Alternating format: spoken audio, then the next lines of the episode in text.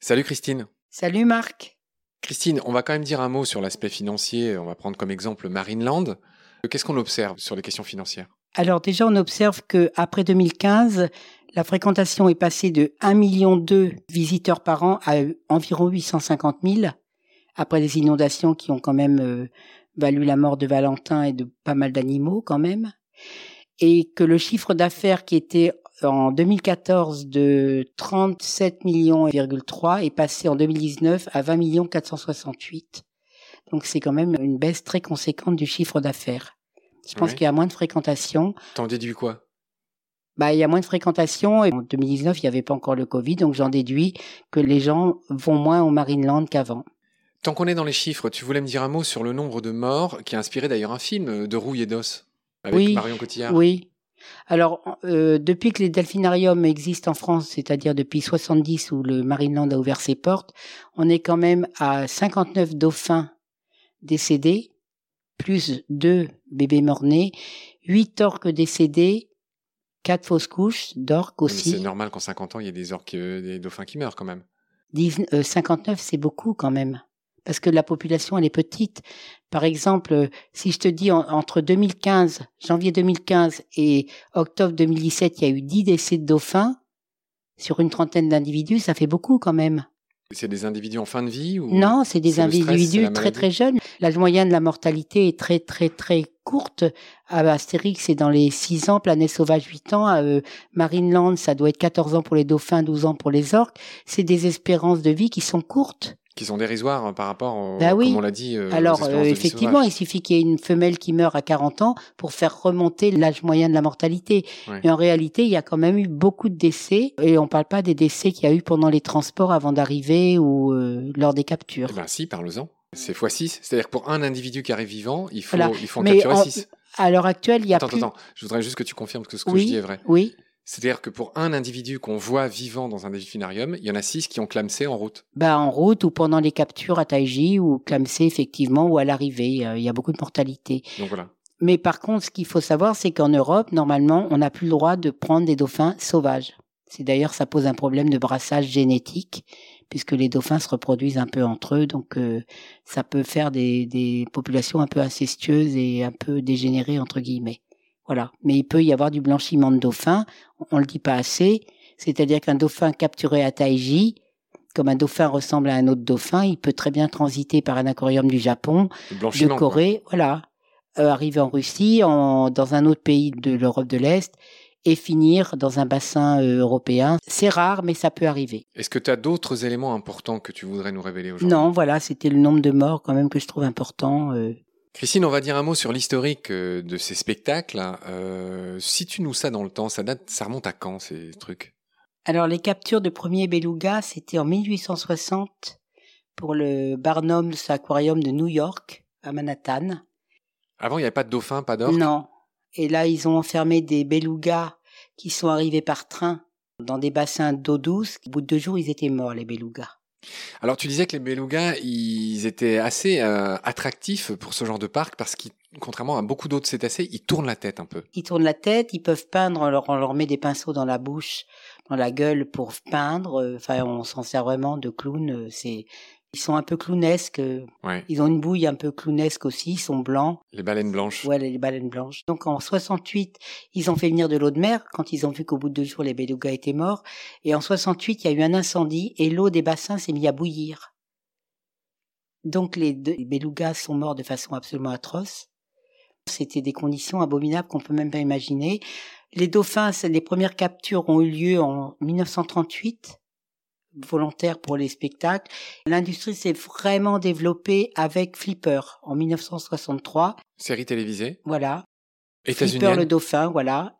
Et puis euh, pour les orques, c'était à peu près en 1960 avec les plus grosses captures euh, vraiment volontaires en 1970 qui ont d'ailleurs mis à mal les fameuses populations ce qu'on appelle les résidents du Sud en Colombie-Britannique qui ont été qui ne se sont jamais relevés de ces captures monumentales. Parce qu'en fait, ils font massacrer beaucoup pour en prélever quelques-uns. C'est-à-dire qu'ils ils encerclent tout le monde. Il y a beaucoup de, de cétacés qui se noient pendant la capture. Il y a beaucoup de, de mamans qui essayent de sauver leurs petits, donc qui se noient aussi. Et il y a, et puis après, il y a, pendant les transports, il y a peu de survivants. Et il y a eu énormément de captures qui ont mis à mal ces populations, qui, comme je l'ai expliqué, se reproduisent très peu.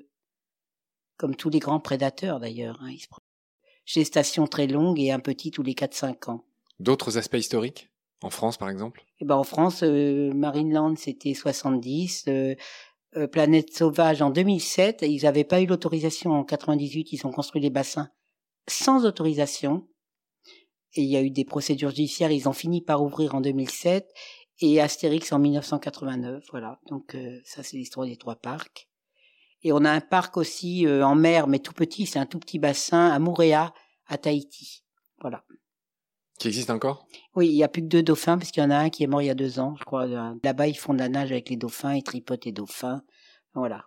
Et ils sont dans une eau très peu profonde, mais de l'eau de mer, mais en plein cagnard. Assez, assez intéressant la question.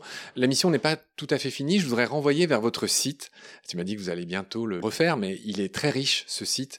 J'y ai trouvé beaucoup d'articles très intéressants. Il est riche, mais un peu fouillis, c'est pour ça qu'on va le refaire. Mais moi, je le trouve intéressant. Il y a notamment un article qui s'intitule Pourquoi les orques ont l'aileron qui s'affaisse? Et ça, c'est typiquement ma cam. J'ai appris beaucoup de choses en lisant cet article. Je voudrais qu'on en dise deux mots parce que pour le coup, c'est vraiment une des grandes questions que je me suis toujours posées. Pourquoi effectivement cette cette nageoire dorsale des orques est toute repliée? Là, on a l'impression d'une débandaison. Euh, c'est horrible en comparaison. Mais bref, pour avoir lu l'article, j'ai lu que effectivement, ils nagent moins que leurs cousins sauvages Déjà, ils n'ont pas la profondeur pour que l'aileron soit maintenu par la pression de l'eau. Ils nagent pas droit en bassin.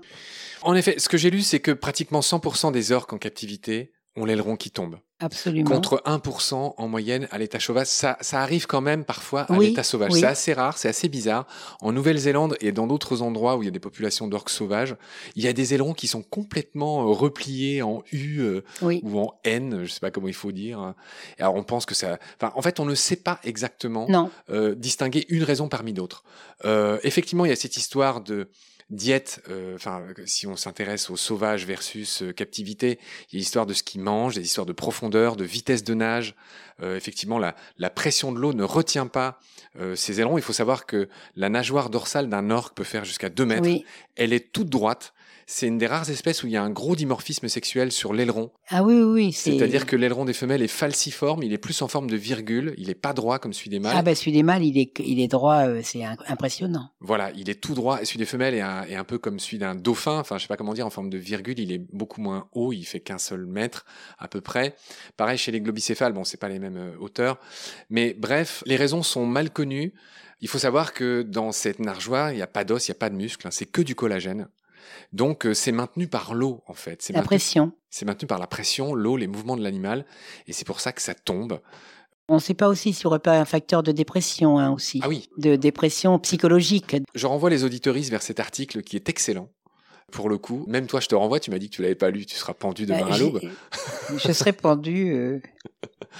C'est pour dire qu'il n'y a pas que, enfin voilà, il y a beaucoup de choses intéressantes sur votre site, dont cet article.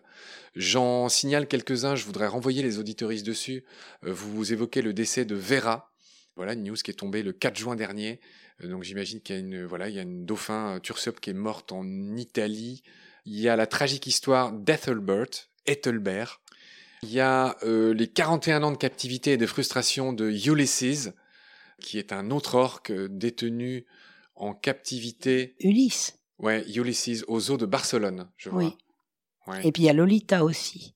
Lolita. À Miami. Je vois que vous signalez que la Norvège a tué plus de 140 baleines. Et son quota est très élevé cette année. Depuis avril 2021, c'est très récent. Oui, et son quota est de plus de 1280 baleines. La Norvège a autorisé la capture de 12 baleines de mink jeunes pour faire des tests audio dessus avec des explosions sous-marines faites par des entreprises pétrolières. Donc ils les enferment dans des enclos et ils testent, ils font des tests sismiques pour voir les dommages que ça peut créer au niveau de l'oreille interne. Donc c'est de l'expérimentation animale à grande échelle. Vous faites une veille qui est très intéressante. Fin mai, vous signalez que la Corée du Sud va désigner l'or comme une espèce protégée. Oui. Donc il y a aussi des, bonnes nouvelles. Bah Donc, oui. euh, tous ceux qui souhaiteraient faire une veille des nouvelles, je recommande vraiment euh, d'aller visiter ce site. Chère Christine, euh, est-ce que Christine, tu as l'impression qu'on a fait le tour de la question ou est-ce qu'il y a des aspects importants de La législation, peut-être? Oui, alors on en est où? Eh ben, on en est à la législation de 1981. C'est-à-dire que les règles dans les delphinariums, les consignes sont régies par l'arrêté de 1981, puisque l'arrêté de 2017 qu'on avait obtenu avec Ségolène Royal a été annulé par le Conseil d'État. Depuis, on a, on a rencontré deux fois Hulot, deux fois de Rugy, deux fois Madame Borne, deux fois Pompili. Et pour l'instant, on est revenu à l'arrêté de 1981. Qu'est-ce qui coince? Bah, il coince la volonté du gouvernement, je pense, parce que l'arrêté, l'arrêté, on en a, on a remis des versions d'arrêté revues et corrigées à- en abaissant toutes nos exigences qui pouvaient coûter de l'argent au parc, en demandant simplement l'arrêt de la reproduction, et ça coince. Comment se fait-il que le gouvernement ne s'empare pas d'un sujet aussi facile pour eux C'est vrai qu'il n'y en a pas tant que ça des dauphins quand on non, pense, mais il y a des lobbies très forts. Je sais que par exemple le, le lobby de la captivité des cétacés est soutenu beaucoup par Monsieur Delors, qui est le président des eaux de France et le directeur de Beauval, qui est tout le temps dans les couloirs des sénateurs, des ministères, des Delors, machins. pas Jacques Delors. Non, Rodolphe Delors, qui est le directeur du zoo de Beauval, le président des zoos et qu'il a, un- il est très écouté dans les ministères. Et en fait, il y a un lobby très fort derrière. Quoi, je veux dire, c'est. Est-ce qu'il y a des sondages qui euh, disent Alors le le sondage a. pourcentage de la population française en faveur de l'arrêt Alors, on a barbarie. fait en 2018, avant de rencontrer de Rugy, on a fait un sondage avec euh, euh, Cétacé, la fondation Bardot et la fondation 30 millions d'amis. Il en est ressorti que 70% des Français sont contre la captivité des dauphins à des fins de divertissement. Et 82 ou 86, je sais plus, parce qu'on avait fait les ours polaires aussi à Antibes, sont pour la création de sanctuaires marins, de baies de réhabilitation en mer pour les dauphins anciennement captifs. Bon, tu sais comme moi qu'ils peuvent pas être réhabilités. Euh, tous Non, ces mais animaux. euh, On peut pas les relâcher dans la mer, mais on peut les mettre dans des baies marines Oui, avec des soigneurs où ils auraient plus de spectacle à faire, où ils seraient dans l'eau de mer et où ils apprendraient petit à petit à nager en profondeur et à chasser. où ils finiraient leur vie dignement. Voilà. Oui. Mais ça, on peut, y- au contraire, ils vivraient sûrement mieux que dans un bassin chloré. D'accord, Christine. Est-ce que tu as eu raison de préciser ça? Il me reste à te remercier de ta gentillesse, d'être passé nous expliquer tout ça. Merci à toi de m'avoir invité, de donner l'occasion de parler de cette cause qui me tient tellement à cœur. Elle est magnifique. Je suis évidemment euh, avec vous. C'est bien normal. Et donc, euh, bah, reviens nous voir quand tu veux, quand il y aura une nouvelle évolution, quand il n'y aura plus du tout euh, de cétacés en France. Je vois que tu as la larme à l'œil là. Ben non, mais c'est pas malheureusement euh, le gouvernement est pas pressé de, de faire quelque chose, donc c'est à nous de pas nous décourager et de continuer d'éduquer les gens pour qu'ils aillent de moins en moins dans les parcs. Ça paraît incroyable que, que les choses aillent aussi lentement. Je viens d'interviewer Loïc Dombreval hier, que tu connais. Des députés, on en a rencontré plein et résultat, on est toujours au même point. Pour moi, c'est vraiment un gouvernement qui blablate. Euh, Pour moi, les annonces de Pompili, c'est clair. Je pense qu'elle a fait des annonces très percutantes pour squeezer une PPL qui était en préparation en septembre. Personne n'a compris ce que ça veut dire. Squeezer une PPL Bah, C'est-à-dire qu'il y avait, je ne sais plus qui voulait déposer une PPL à l'époque sur la, la maltraitance animale et qu'elle a devancé cette PPL en faisant des annonces très très fortes. Oui. Mais depuis dix mois de ces annonces, c'est quand même plus qu'une grossesse, dix mois, il ne s'est rien passé quand même, faut le souligner. Il suffit de prendre des arrêtés et des décrets hein, quand on a envie de faire avancer les choses. Oui, parce que là, tant que c'est un projet de loi, Mais même, eh bien, elle peut très bien, euh, si la loi ne passe pas, faire comme avait fait Ségolène, un arrêté bien ficelé, des décrets qui régissent ce qui se passe dans les bassins, qui interdisent ou pas la reproduction. C'est pas compliqué, ils savent le faire pour des tas d'autres choses, des décrets, hein, ils savent les faire, les arrêter, quand ça les arrange d'aller vite. Et depuis dix mois, il ne s'est rien passé dans les textes. Alors là, par contre, ça, je peux bien le dire à l'antenne. J'ai pas de problème avec ça. Donc avec moi, tu t'es comporté de manière extrêmement timide, mais c'est pas toujours le cas. Je manque un peu de confiance. Mais par contre, quand je rencontre des politiques, députés ou des ministres ou autres, j'ai de l'humour et du culot. J'ai beaucoup d'assurance quand je défends euh, cette cause-là. Beaucoup. C'est-à-dire, un exemple. Et ben, quand on a rencontré Borne, euh, Elisabeth, Elisabeth Borne, rappelle-nous euh, qui c'était. ben, c'était la ministre avant Pompili. Quand euh, j'ai lu le résumé, j'ai dit que on avait déjà rencontré trois ministres et qu'on espérait qu'elle serait la quatrième et qu'elle serait la bonne ministre. Et du coup, bah, tout le monde a ri, euh, un petit peu souri, elle aussi. J'ai du culot dans ces cas-là pour les provoquer gentiment parce que j'ai pas d'agressivité, mais je sais là m'affirmer.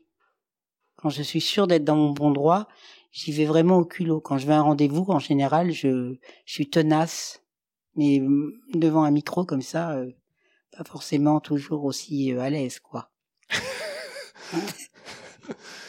Ma chère Christine, sur ces questions que tu te poses quant à l'efficacité des gens qui sont aux manettes et qui nous gouvernent, effectivement, je vais te laisser. Je te remercie beaucoup d'être passé. Non, j'ai l'impression de te frustrer. Là, t'as encore quelque chose Non, non, pas du tout. Je te remercie de m'avoir donné la parole. Bah, je t'en prie, c'est normal. Mais je voudrais vraiment pas te frustrer. Si t'as autre chose à dire, Non, c'est bon. Bon. Je voudrais bien que le gouvernement euh, s'empare des textes et nous sorte ça parce que il est clair qu'ils s'en foutent. Ils s'en foutent, mais le problème, c'est que même s'ils sortent un texte, ils le sortent tard, les parcs vont dénoncer le texte au Conseil d'État et ça nous laisse pas beaucoup de temps avant la prochaine élection. C'est dommage parce que ce manque de courage pour deux trois trucs aussi symboliques que les dauphins en captivité. Et on les avait obtenus en plus. Ouais, ouais. C'est incroyable qu'ils souhaitent pas taper un, petit coup. On est en retard sur tout. Tout potelé sur la table. Tous les domaines euh, au niveau de la cause animale.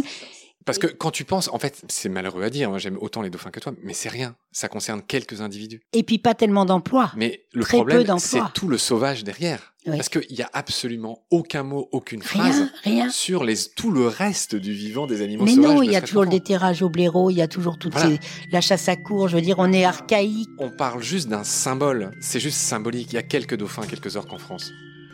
Et il n'y a pas tant d'emplois que ça parce qu'on pourrait les reconvertir. Parce que Planète Sauvage, c'est un zoo. Hein. Ils pourraient très bien se reconvertir dans le zoo, les soigneurs. Et on pourrait reprendre des soigneurs dans un sanctuaire marin pour s'occuper des dauphins, parce qu'il leur faudra des soigneurs, même dans, un, dans une, un espace marin. Oui. Bon, Christine, je te remercie beaucoup d'être passée. Je te revois très vite. Gros bisous, à plus tard. Merci Marc, à bientôt.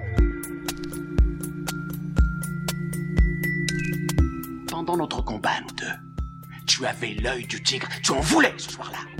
Il faut que tu retrouves ça maintenant. Et la seule façon, c'est de recommencer au commencement. Tu vois ce que je veux dire?